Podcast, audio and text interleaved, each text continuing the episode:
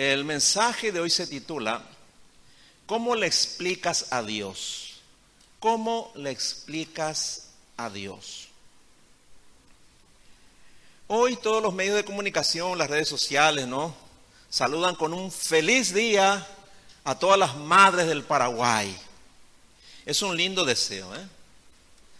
Pero si hablamos con la verdad, diríamos felicidades a las madres cuyos hijos la honran. Porque como un hijo drogadicto, un, un hijo delincuente, como una hija rebelde que anda en una relación de adulterio, pueden hacer feliz a sus madres. Yo, yo a veces pienso, ¿cómo puede hacerte feliz un, un, hijo que te hace infeliz? ¿Cómo, ¿Cómo se puede congeniar eso, no? ¿Cómo pueden decir, cómo puede decirle un hijo a su mamá, felicidades mamá, si la hace infeliz y desdichada? ¿Cómo? Si pensamos bien, ¿no? Si pensamos con la verdad, mejor sería que con sinceridad le diga, mamá, perdóname por no honrarte y hacerte infeliz. ¿no? Eso sería mejor, ¿no? Sería hablar con la verdad. Hace unos días me decía una señora por algo que publiqué, usted está incitando a los hijos a que no feliciten a sus mamás, porque ellas merecen que sus hijos la feliciten, aunque sean malvados. Pero si te pones a pensar, ¿qué sentido tiene que te felicite la persona que te hace infeliz? Ahora, que una mamá le ame a su hijo malvado o a su hija malvada, sí es correcto, aunque ellos la hagan infeliz. Sí es correcto. Dios nos amó a nosotros a pesar de que éramos pecadores, dice.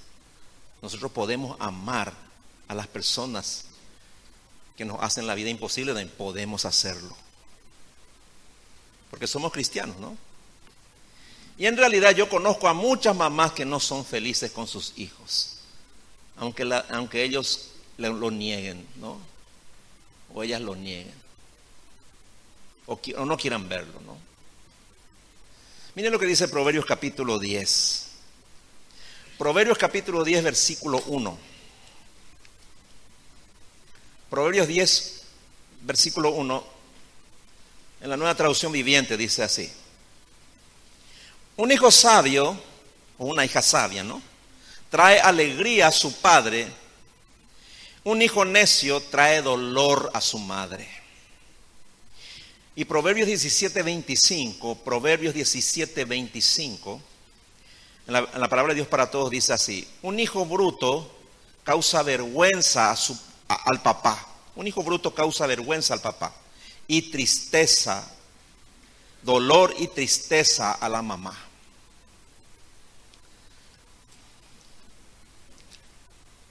Un hijo necio, ¿no? Causa vergüenza al papá y dolor y tristeza a la mamá. Yo fui un hijo malo durante toda mi juventud y gran parte de mi vida adulta. Pero mi mamá siempre me dijo que yo era bueno.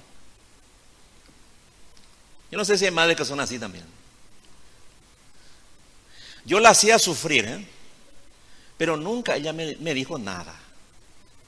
Nunca me dijo, mi hijo, vos me haces sufrir, a mí nunca me dijo, pero yo hacía sufrir a mi mamá. Y fui un hijo malagradecido también, porque olvidé su amor y los sacrificios que hizo para cuidarme, porque yo era un niño enfermizo, hasta los siete años por ahí. Olvidé su abnegada dedicación, sus desvelos y angustias por darme una vida mejor, a pesar de su pobreza, aunque nunca ella me reclamó. Olvidé su amor incondicional de mamá cuando creí que podía valerme por mí mismo. Fui un hijo muy malo porque olvidé que ella lavaba ropas, ropas ajenas para ayudarle a mi, papá para que podamos tener un plato de comida en la mesa. Olvidé que ella no se compraba ropas para que yo pudiera tener ropa decente o comprarme un uniforme para el colegio. Olvidé que siendo ella analfabeta, ella no sabía leer ni escribir, hizo muchos esfuerzos para que yo pudiera estudiar. Olvidé que se privó de todo y que me dio los mejores años de su vida para que yo pudiera tener lo que ella nunca tuvo. Y le fallé muy grande, porque no la valoré ni la honré como un hijo debe honrar a su madre. Ahora, ¿cómo yo le explico eso a Dios? ¿Cómo le explico? No tiene explicación, ¿no? ¿Qué es lo que le voy a decir a Dios? En Proverbios capítulo 15, versículo 20, Proverbios capítulo 15, verso 20, en la Reina Valera actualizada dice así, el hijo sabio alegra al padre, pero el hombre necio menosprecia a su madre. Yo menosprecié a mi mamá, pero ella siempre me dijo que yo era un buen hijo. Y yo le creí. Y quizás fui un buen hijo durante mi niñez.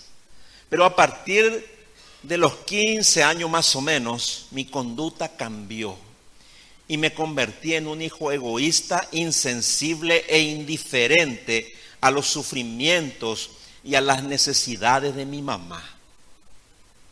Las veces que volví a casa de madrugada, luego de alguna farra, y la encontraba despierta junto a la ventana y le preguntaba, mamá, ¿qué es lo que estás haciendo acá? ella me decía, nada, mi hijo, me levanté nomás temprano. Pero en realidad ella no podía dormir pensando que algo malo me podía pasar en mis andanzas. Y fueron muchas las noches de desvelo mientras yo me iba a pecar. Porque eso es lo que hacía al salir de noche. ¿Qué es lo que uno va a salir a hacer de noche? Va a salir a pecar, ¿no? Eso hacía. Ahora, ¿cómo puedo explicarle a Dios toda esa indiferencia e insensibilidad por mi madre. No puedo explicar. Yo no fui un delincuente, ni un borracho, ni un drogadito, jamás probé drogas. Nunca anduve con prostitutas. No fui un vago, ni un aragán. Fui un buen estudiante, aplicado y responsable y aprendí a trabajar desde muy joven. Pero era un mal hijo, solo que yo no lo sabía. Porque fui insensible y no valoré a mi madre como se merecía, ni le honré como debía. Nunca me interesó saber de sus penas, de sus deseos y de sus sueños. ¿Cómo puedo yo explicarle a Dios el haber sido un hijo tan malo. No tengo excusas. Solo puedo arrepentirme, ¿verdad? Lo único realmente bueno que hice por mi mamá fue llevarla a Cristo en sus últimos años. Un día, unos meses antes de que ella partiera de este mundo, le dije, mamá, perdóname porque fui un hijo muy malo. ¿Por qué yo le dije eso? Porque Dios me mostró que era malo. Por eso nomás. Si no, yo nunca iba a saber que era, era tan malo. Yo no tomo, yo no ando, no, no soy un vago, no soy, no, no le digo grosería a mi mamá, no le maltrato de palabra. Yo era un hijo bueno, ¿verdad? Entre comillas. Yo, mi mamá me decía, yo creía que era bueno. Pero cuando yo conocí la verdad, supe que era malo y muy malo. Entonces, estando ahí en la cama, en su, en su enfermedad, yo me acerco a ella y le digo, mamá, perdóname porque fui un hijo muy malo. Nunca valoré todo lo que hiciste por mí. Nunca te honré, como dice la Biblia, ni te amé como vos mereces. Y ella me contesta llorando. ¿Por qué mi hijo me decís eso? Porque es lo que quebranta mi corazón, me dijo. Nunca me dijo ella cuando era un vago, andaba por ahí, ¿verdad? Nunca me dijo eso. Pero ahí en ese momento me dijo ella, porque es lo que quebranta mi corazón, me dijo. Vos siempre fuiste un hijo bueno para mí. Ah, ese para mí me hizo entender. Todos los hijos son buenos para sus madres, ¿verdad? Aunque sean malos, ¿no? Bueno, ahí yo le entendí a mi mamá. Para mí siempre fuiste bueno, me dijo. Entonces le respondí, mamá, ¿sabe por qué vos me decís eso? Porque nunca quisiste ver mi maldad, porque vos decías que me amabas demasiado. Por eso nunca me dijiste mi maldad. Por eso vos solamente me querías ver como un buen hijo.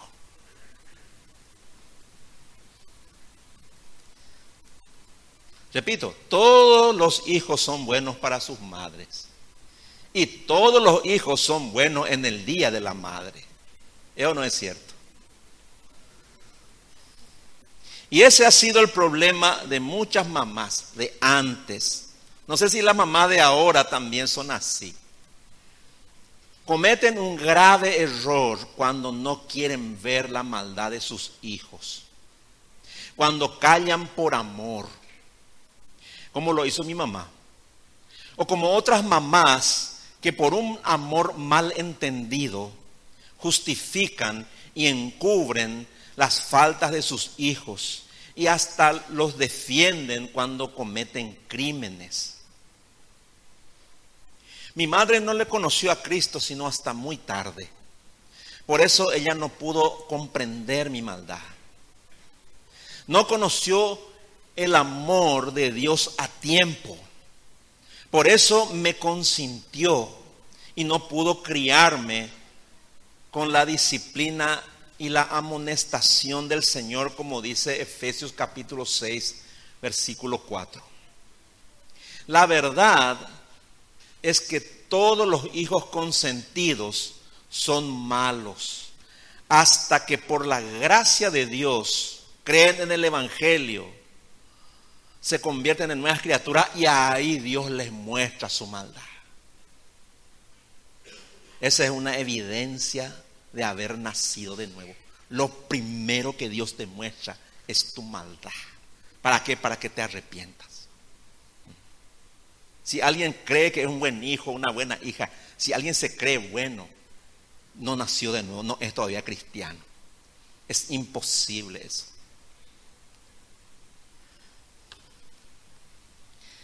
El hijo o la hija, si son consentidos, nunca podrán ver su maldad.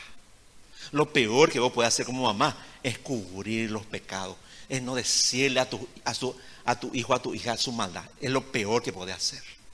O le encubrís su maldad, le consentís y le estás perdiendo a tu hijo. Esa es la verdad. Miren lo que dice Proverbios 29, versículo 15. Proverbios capítulo 29, versículo 15. Dice lo siguiente. Ya leen la, la Biblia de las Américas. Dice, la vara y la reprensión dan sabiduría. Qué interesante, ¿no? que vamos, a hablar con la verdad, ¿no? La vara y la reprensión dan sabiduría. ¿Qué pensamos normalmente? ¿Qué es lo que da sabiduría? El estudio, ¿verdad que sí? Yo creo que mi hijo sea inteligente, ¿verdad que le hace estudiar? Qué raro que acá la Biblia dice otra cosa. Qué notable, ¿no? La vara y la reprensión dan sabiduría, dice. El castigo y la reprensión con la verdad, ¿no? Eso es lo que está diciendo aquí. Y después dice, pero el niño consentido o la niña consentida, no, avergüenza a su madre, dice. Repito, el niño consentido avergüenza a su madre. ¿Cómo puede un hijo, una hija, decir que ama a su mamá si le hace sufrir? ¿Verdad que es contradictorio eso? ¿No? Como una madre que tiene un hijo o una hija que la maltrata, que es un insensible, una, una chica insensible, ¿no? Que es desobediente, mentiroso y rebelde. Puede creerle cuando este o esta le dice que le ama. ¿No? ¿Cómo puede? Pero una mamá cree a veces, su, hijo su, le maltrata, le, le hace sufrir. Pero ella igual cree cuando le dice que le ama. ¿Por qué hace eso? ¿Por qué? ¿Alguna vez pensaste en eso? Sin embargo, hay mamás que sí creen. E hijos que también creen que le aman a su mamá aunque le estén matando de quebranto. Pero ambos están engañados. Ambos no conocen la verdad. Por eso actúan de esa manera. Ahora, ¿cómo se identifica a una persona que ama de verdad? ¿Cómo uno puede estar seguro de eso? ¿Cómo uno puede decir que ama de verdad? Que una persona ama de verdad. En Primera de Corintios capítulo 13, versículos del 5 al 6. Primera de Corintios capítulo 13. Versículo del 5 al 6 dice en la Reina Valera 60. Habla aquí del amor. Y dice que el amor no hace nada indebido, no busca lo suyo, no se irrita, no guarda rencor, no se goza de la injusticia, mas se goza de la verdad. Ese es el amor, ¿no? Esta es la verdad sobre el amor. Es decir, un hijo, una hija que hace sufrir a su mamá, está haciendo algo indebido. Pero el amor no hace nada indebido. Pero hacerle sufrir a una persona que a vos te ama es algo indebido, ¿no? Por consiguiente, no puede decir que la ama está mintiendo, ¿no? Si tu hijo o tu hija son egoístas, injustos y desobedientes, aunque te digan todos los días, mamá, yo te amo, están mintiendo. Están mintiendo. Hace un tiempo me escribió una mamá y me dijo, pastor, mi hijo me está matando, me, me, demasiado me hace sufrir. Yo no sé más qué voy a hacer con él, dice. Hace dos días por que no duermo, me dice. Está mal, Lina, me dice. Está mal con, su papá y yo tengo miedo. De, creo que le quiere matar a su papá. Eh. No sé yo si dice de, verdad o no, pero eh, no aguanto más. Y le dije, ¿puedo hablar con tu hijo? Me dio su teléfono. Y le llamé por teléfono, ¿verdad? Le dije, fulano de tal, ¿qué pasa contigo? Me contó una historia, ¿no? Y le, me dijo yo, le odio a mi papá, me. Ah, quiero que se muera mi papá. Está bien. ¿Y a tu mamá? No, yo le amo a mi mamá, me dijo. Le amo demasiado. Yo no soy capaz, mira, yo a mi mamá le tengo así, me dijo. Con mi, con mi papá no hay problema. Yo le dije, ¿sabe qué? Tu papá, a lo mejor no sé cómo anda, le dije, con, el tema de tu odio. Pero a tu mamá le estás por matarle. Vos sabías que tu mamá no duerme más. Vos sabés el, sufrimiento que le está causando a tu mamá. No, pero yo allá no le voy a hacer nada. Espera un ratito. Estás mintiendo. ¿Cómo que no le haces nada? Te digo, le estás matando de quebranto. Ella no quiere más vivir por tu culpa, le dije. Le dijo, pero yo le amo, me dijo. Es mentira, le dije. El día que, le, que deje de hacerle sufrir a tu mamá, ese día vas a decir con verdad que le amas, pero ahora estás mintiendo. Por eso te digo, si tu hijo te hace sufrir, no te ama. Yo no sé si acá hay mamá que puede soportar eso. Mi mamá lloró, mi mamá no aceptó que yo era malo y que yo no le amaba, no aceptó ella de mí. Porque ella no quería aceptar eso. Yo no sé si vos podés aceptar que tu hijo te haga sufrir y que vos digas, mi hijo no me ama, mi hija no me ama. ¿Sabe una cosa? El amor se demuestra no con palabras, sino con hechos. Si mi hijo me ama, si mi hija me ama, me tiene que demostrar a mí. ¿Me entiendes? La palabra, las palabras tienen que ir ya como agregado nomás ya de lo que realmente ellos demuestran. Si mi hijo no me demuestra que me ama, yo no voy a creer una sola palabra que me diga. No voy a creer.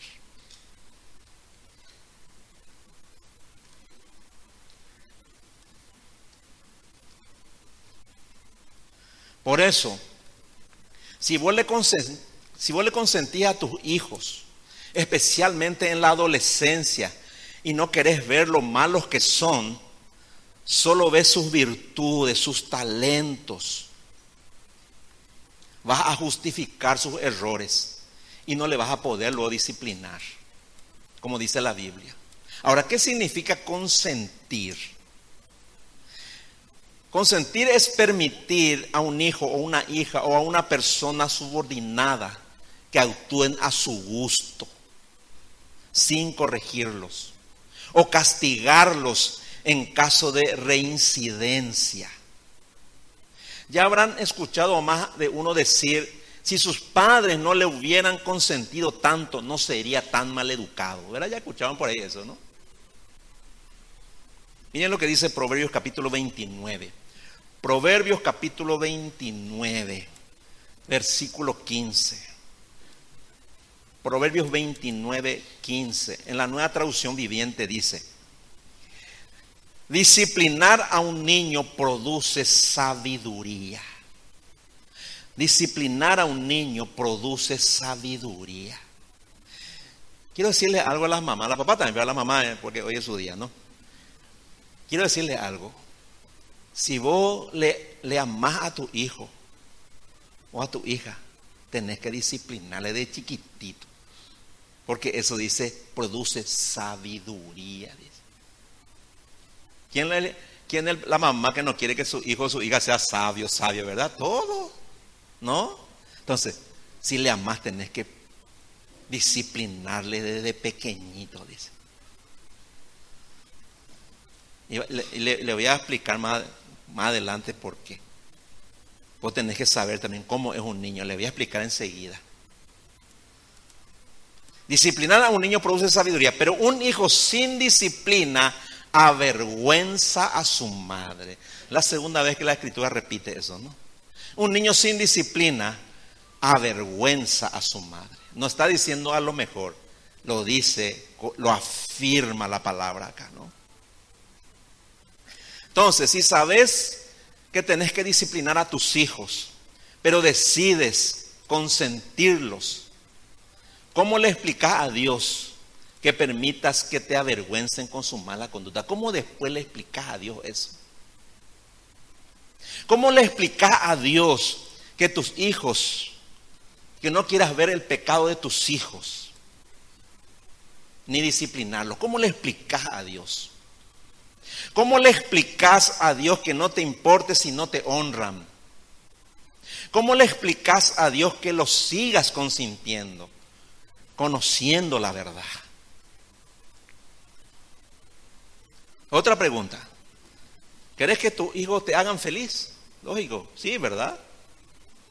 La única manera es disciplinándolos desde niños.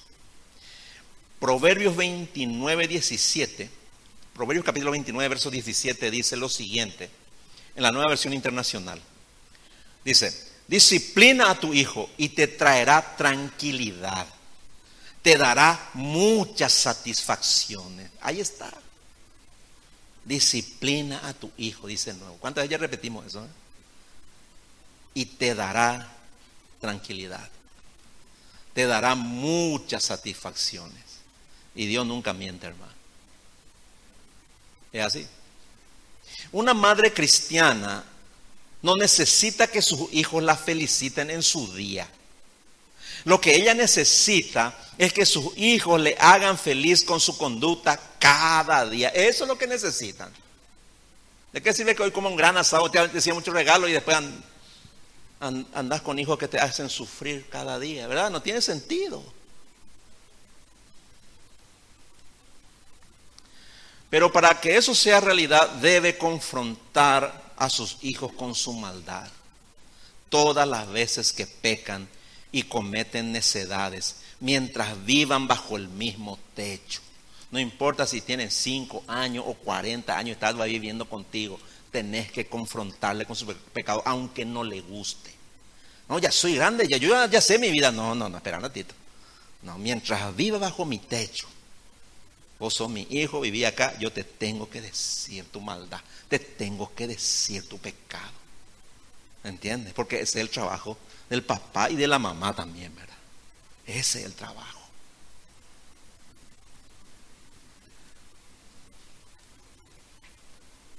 Porque si los hijos crecen sin disciplina, si son consentidos por sus padres, les harán sufrir mucho con sus necedades y su mala conducta.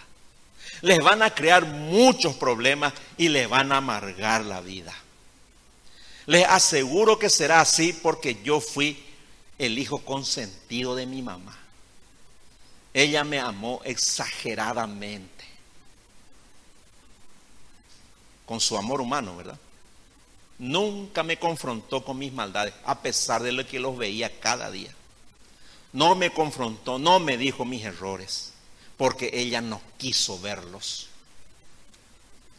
Crecí sin disciplina y pagué muy caro las consecuencias. Pero mi mamá no era cristiana en ese tiempo.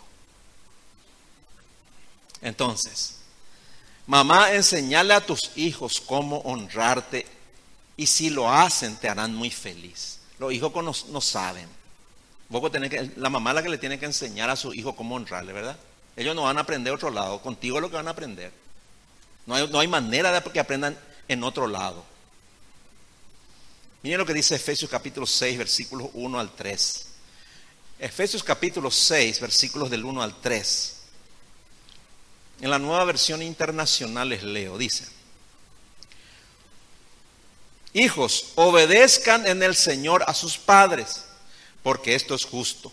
Honra a tu padre y a tu madre, que es el primer mandamiento con promesa, para que te vaya bien y disfrutes de larga vida en la tierra. Qué interesante, ¿no? La honra al padre y a la madre tiene que ver con la felicidad del hijo y de la hija. Ese es el secreto. Y los padres son responsables de enseñar a sus hijos los valores morales con que deben vivir. No la sociedad, no la escuela, no el colegio. Son sus padres. Pero desde hace mucho tiempo que las normas morales se han rebajado al punto que ya casi no hay diferencia entre una familia cristiana y otra que no es cristiana. Como resultado, la mayoría de los hijos de padres cristianos no saben lo que significa honrar a su papá y a su mamá porque ellos tampoco le honraron. Entonces crecen los hijos privados de la bendición de Dios para sus vidas. Le digo mal a mamá, ¿no? Que si vos no le enseñás a tu hijo a honrarte, vos le estás maldiciendo a tu hijo porque se, le vas a privar de la bendición de Dios. Es el trabajo, principalmente de la mamá, porque la mamá es la que más tiempo está con sus hijos desde chiquititos, ¿no? Por eso es que la mamá tiene una influencia muy especial en la vida de sus hijos. Hay una relación tan estrecha y un apego único del hijo o de la hija con su mamá. En primer lugar, porque le estuvo en su vientre durante nueve meses, o ocho, no sé, otros siete, ¿no? Y después de nacer, en todo el tiempo de la lactancia. Además, como el papá debe trabajar casi siempre fuera de la casa, se hace más estrecha la relación del hijo y la hija con su madre. Podemos decir que la primera La relación espiritual de un hijo es con su mamá.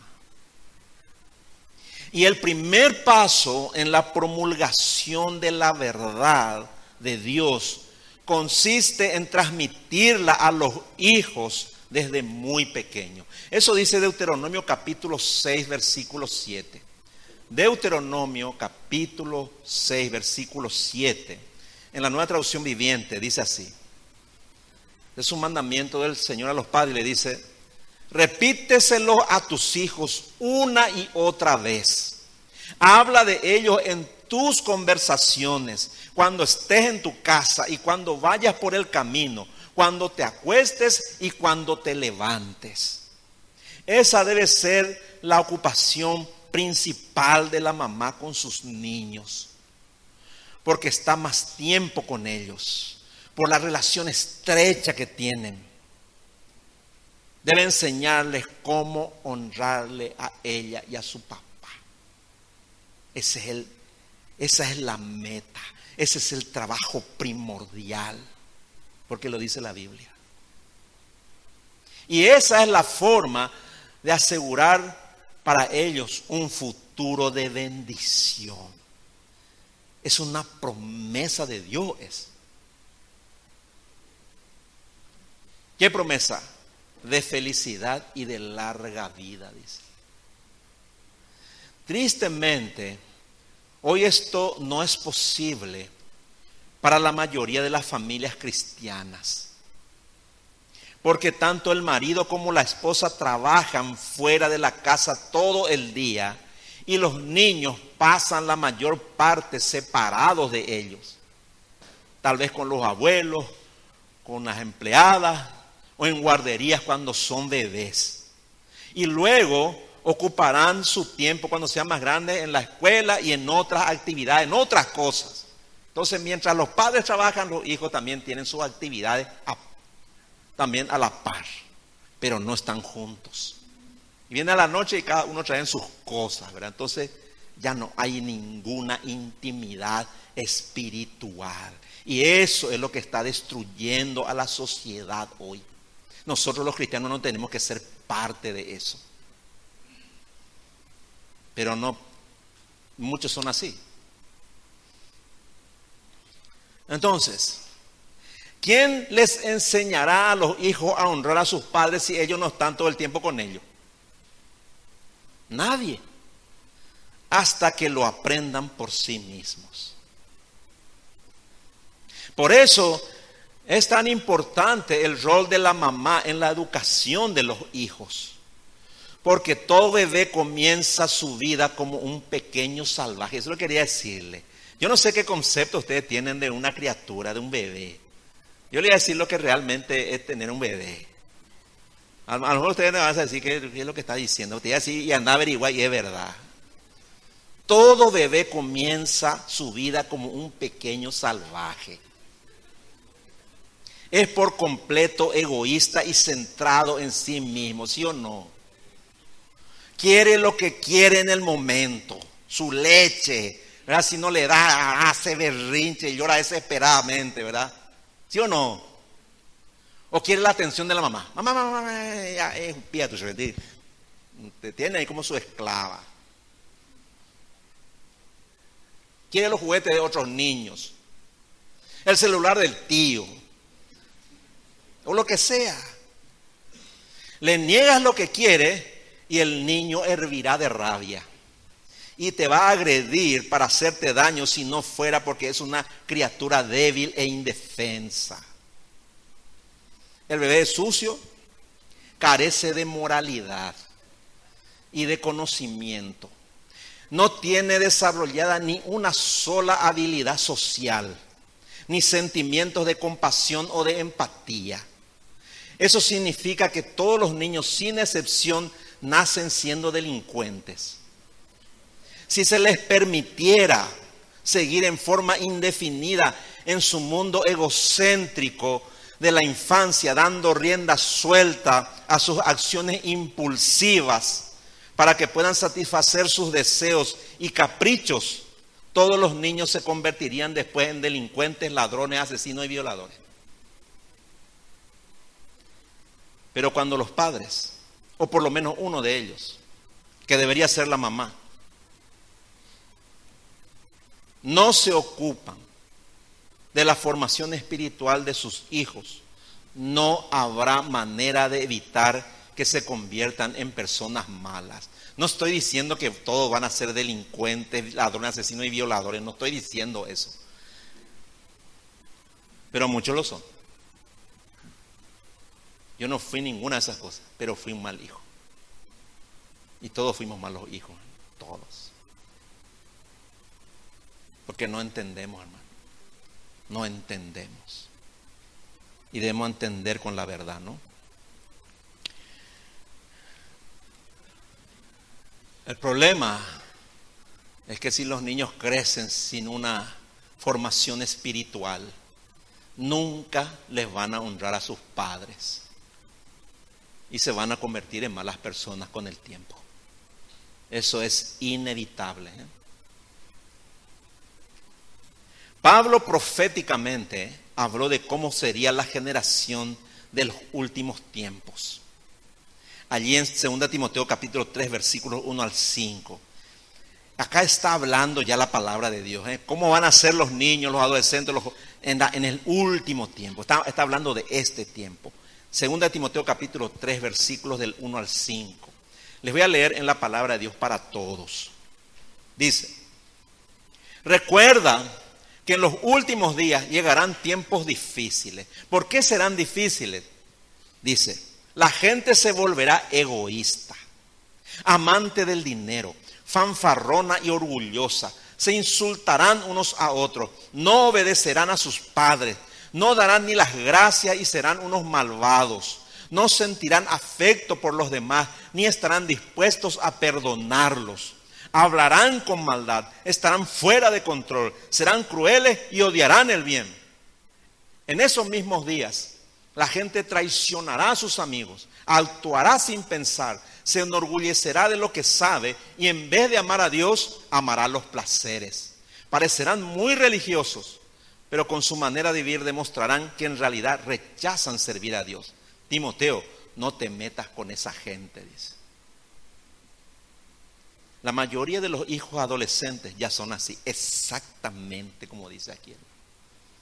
Y cualquier padre adolescente, aunque quiera negarlo, sabe que es así. Sabe que es así. Especialmente los que tienen problemas para relacionarse espiritualmente con sus hijos, ¿verdad? Estoy hablando de ellos, ¿no? Es por eso que los padres deben enseñar a sus hijos desde muy pequeños la importancia de honrar a Dios y de honrar a sus padres. En especial vos, mamá, que tenés una relación tan especial con tus hijos mientras son niños. Porque si tus hijos llegan a ser como la gente que describe Pablo, ¿cómo le explicas a Dios? Eso es lo que yo quiero saber. ¿Cómo le explicas a Dios? No es con lo que tenés que explicarle a otro. A Dios vos tenés que darle cuenta de tu vida. ¿Qué es lo que hiciste con tus hijos? Porque la Biblia dice que herencia de Jehová son los hijos. Es Dios te da nada. Hoy le presentamos acá a una niña, ¿no? La responsabilidad de su papá y su mamá. Si ella crece así como está acá, ¿qué le van a decir Marco y Jamín a Dios? ¿Qué le van a decir? ¿Me entienden, hermano? Entonces, ahora le voy a hablar a los hijos. Hijos, si aman a sus mamás, la manera de, demostrarlo es honrándola. No hay otra manera. Le podés decir cualquier cosa a tu mamá, le podés enviar flores, le podés, qué sé yo, ¿verdad? Pero si vos no le honras a tu mamá, vos no le amás. Esa es una verdad bíblica. No sé lo que dice la gente ni la sociedad, pero eso es lo que Dios dice. Una de las razones más evidentes de por qué muchos hijos no le honran a sus padres es porque fueron absorbidos por el sistema mundano y satánico en el que vivimos. Debido a que el plan de Dios es edificar, fortalecer y proteger a la familia, el plan de Satanás es todo lo contrario. El plan de, Satanás para la familia es perjudicarla, debilitarla y destruirla. Por todos los medios posibles hará que la familia se acople al molde del sistema actual de valores mundanos que él controla. De tal manera que a la familia le resulte imposible honrar a Dios con su obediencia total. Y eso afecta directamente a los hijos que son la parte más débil de la familia. Tu hijo es la parte más débil. Si no te puede tocar el diablador, le va a tocar a tus hijos. Ten por, por seguro que le va a tocar a tus hijos. Por eso es que hay que proteger a los niños. Proteger sus mentes. Esa es la parte más importante. Dice en Primera de Juan capítulo 2 versículos 15 al 16. Primera de Juan capítulo 2 versículos 15 al 16.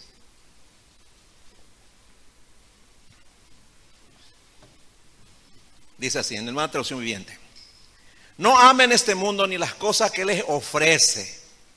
Porque cuando aman al mundo, no tienen el amor del Padre en ustedes. Eso fue lo que dije recién, ¿no? El sistema satánico de este mundo es opuesto a Dios. Por eso dice, no amen el mundo, ni lo que el mundo le ofrece.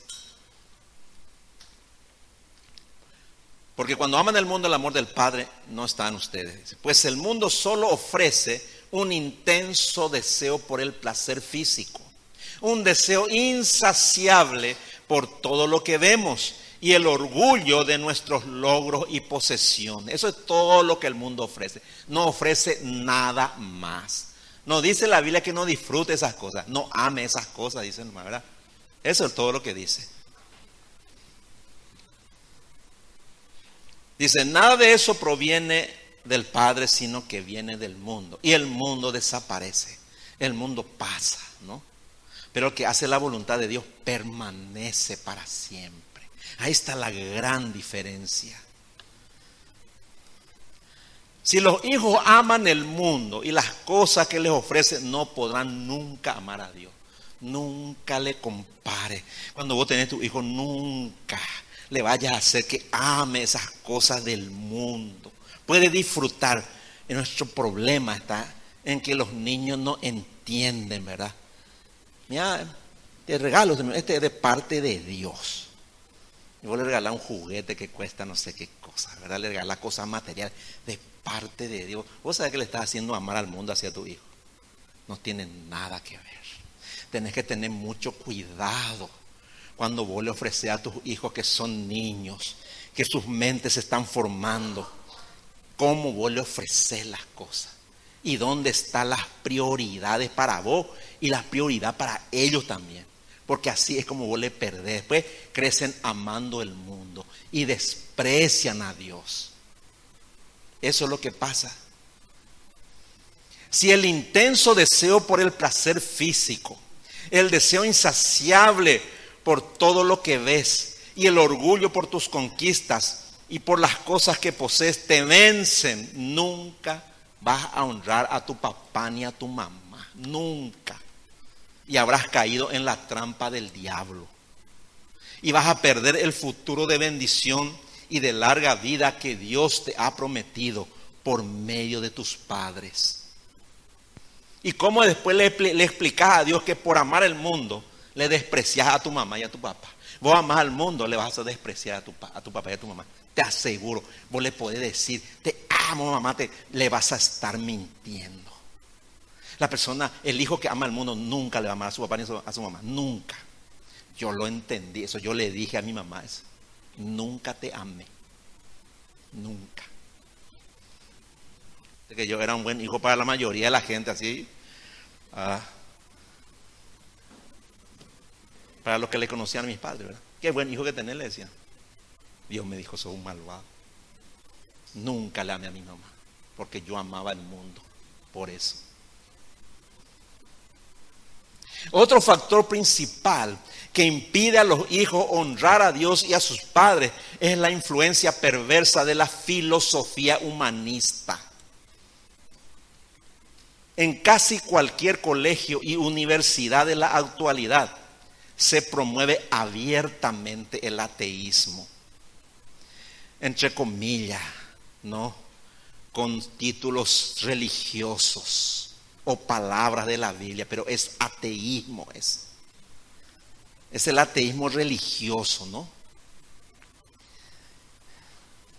Que dice que debemos esperar un mundo donde no habrá familias, ni relaciones de padres e hijos. Quieren eliminar a la familia. Por eso están legitimando el matrimonio homosexual, el aborto y el feminismo. Y hoy muchos jóvenes cristianos apoyan estas ideas y sus padres ni están enterados siquiera. Esa es una realidad. Yo tengo mi nieto del medio, que tiene ocho años. En, su escuela hubo una reunión de padres. Se les llamó a los padres. Porque hay un problema. Hay dos nenas de ocho años que, son, que se declaran lesbianas ocho años. ¿Me entiende? Ese ya es el resultado de qué? De la filosofía humanista. Eso es lo que promueve. En los países socialistas, y vieron que el socialismo está inundando Latinoamérica. ¿eh? En los países socialistas, principalmente de Europa, la gran mayoría de las mujeres trabajan y sus niños se mantienen en jardines infantiles desde los primeros meses de vida. El efecto sobre los lazos familiares es devastador. Como resultado, la mayoría de los jóvenes que crecieron en esas condiciones ya no creen en nada, ni siquiera en Dios. Hoy la mayoría de los adolescentes son humanistas, que desean ser liberados de la autoridad de, sus padres, de la disciplina física, de la religión, del patriotismo y del capitalismo. No sé cómo les, quiero explicar, pero ustedes averigüen un poco. Y entre las cosas que según las nuevas creencias que se están imponiendo en el mundo, entre, las cosas que se deberían permitir a los niños hacer y tener están la libertad sexual completa, incluido el matrimonio homosexual o la unión homosexual libre, los abortos y los materiales gratuitos para evitar concebir hijos. La violación de hace poco, hace poco, que fue muy sonado, todos ustedes ya saben seguramente, hace poco de un niño de seis años por tres adolescentes, es apenas la muestra de la libertad sexual que se pretende imponer ya aquí en nuestro país. Ustedes conocen la famosa periodista Menchi Barrio Canal, ¿verdad? Pasada me enviaron a mí un escrito de ella. Y ella dice que esa violación de este niño de seis años ocurrió justamente porque el MED todavía no ha impuesto las nuevas, este, eh, ya no ha impuesto en el, en el currículum escolar, ¿verdad? Todas estas cosas. Hay que enseñarle ya a los niños, dice, para evitar estas cosas, dice. Imagínense, ella es una persona muy importante y se le escucha y su marido piensa igual.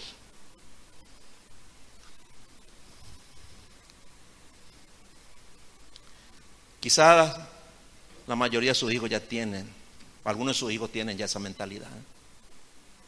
Por eso quiero que me escuchen atentamente, queridos hijos. Cuando salgan de aquí y vayan a sus casas para festejar el Día de la Madre, antes o después del almuerzo, acérquense a sus mamás y pídanle perdón por no haberlas honrado. Hagan las paces con ella y pídanle que les ayuden a honrarlas.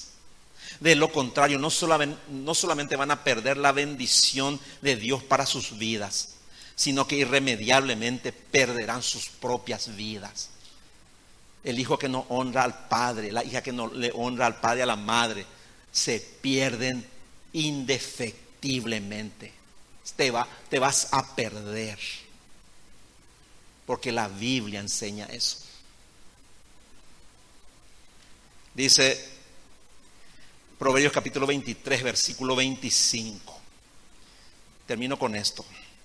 Proverbios 23, 25. La nueva traducción viviente dice, por eso alegra a tu padre y a tu madre, que sea feliz la que te dio a luz. Ahora quiero que me escuchen bien las mamás que están aquí. Hoy mismo si pueden, llamen a sus hijos y hagan las paces con ellos antes de comer el asado o, comer, o recibir tu regalo allí, llamale a tu hijo, a tu hija, llamale y hacer las paces con él y con ella. Mamá, si nunca les enseñaste a tus hijos a honrarte, comienza hoy.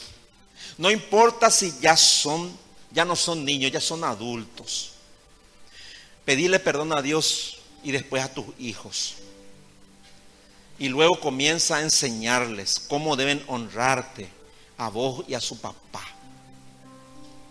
Permitirles cada día bendecirte. Tu hijo, tu hija te tiene que bendecir cada día, no con sus palabras, con sus actos. No escuches sus palabras de cariño, no escuches sus palabras de amor si ellos no te lo demuestran. Nunca creas que tu hijo o tu hija te ama si te hace sufrir, si es desobediente, si hace con su vida lo que se le antoja. Decirle, mi hija, mi hijo, vos no me amás a mí. Yo sé que no me amás. A lo mejor a vos te va a doler más eso. Pero le vas a estar ayudando a tu hijo, a tu hija. Ella debe saber, él debe saber eso. Porque si no le vas a perder. Y tal vez nunca más le recuperes. Ese es el problema. Permíteles cada día que te bendigan con su conducta, con su amor genuino. Y ayudarles a separarse del mundo y de la corriente diabólica que lo controla. Si ellos te honran, ninguno tendrá necesidad un día de darle explicaciones a Dios. Ninguno. Yo no quiero darle ninguna explicación a Dios. Cuando yo esté en su presencia, yo simplemente quiero entrar libremente, porque no tengo que dar ninguna explicación. Pero si vos no haces tu parte como mamá, si vos no haces parte como, como hijo, como hija, ¿cómo le vas a explicar a Dios? Esa es la pregunta que tiene que retumbar en tu mente hasta que puedas arreglar lo que tenés que arreglar con tu mamá y mamá con tus hijos. ¿Por qué no inclinamos nuestro rostro, por favor? Vamos a orar. Señor, te doy gracias. Gracias por tu palabra, Señor. En este día especial en que se recuerda el Día de la Madre. Oro, Señor, por cada mujer que está aquí y que tiene hijos. Oro por, las, por los jóvenes que todavía no tienen hijos. Oro, Señor, para que ellos entiendan claramente lo que tu palabra dice acerca de la maternidad y acerca de ser hijo o hija. Para que nunca cometan equivocaciones que les hagan sufrir y después tengan que lamentar haber traído hijos al mundo. Porque hay tantas madres que sufren por causa de la maldad de sus hijos. Hay tantos hijos que no honran a sus padres. Se están perdiendo tu bendición, Señor. Se están perdiendo un futuro de felicidad y de larga vida. Señor, haz que tu iglesia, Señor, entienda esto y que las familias comiencen a edificar correctamente. Que las madres hagan paces hoy con sus hijos y que los hijos hagan paces con sus madres. Que hoy comience una nueva relación. Que quede lo pasado en el pasado. Todo ese pasado de tanto sufrimiento, angustia, de tanta maldad, quede atrás por el perdón y el arrepentimiento genuino. Y que aquí en este lugar se formen relaciones espirituales verdaderas de las mamás con sus hijos, con sus hijas. Y que esto traiga bendición a la familia y bendición a la iglesia. Señor, bendícelos. Bendice a las familias de la iglesia. Bendícelas, Señor. Y hoy queremos, Señor, como familia también, compartir contigo tu cena. Queremos hacerlo con entendimiento. Queremos entender que la cena es para los que han que son tus hijos, los que se han bautizado, los que han dado, Señor, ese paso de entregar sus vidas a Cristo, a quienes tú perdonaste sus pecados por gracia y que tienen el derecho de participar de esta cena porque Cristo murió por sus pecados y han aceptado que son pecadores y se han arrepentido y han nacido de nuevo. Señor, que podamos hoy compartir con alegría esta mesa y que podamos darte a ti y solo a ti la gloria que tú te mereces. Te damos las gracias, Señor, en el nombre de Jesús. Amén. Póngase de pie, por favor.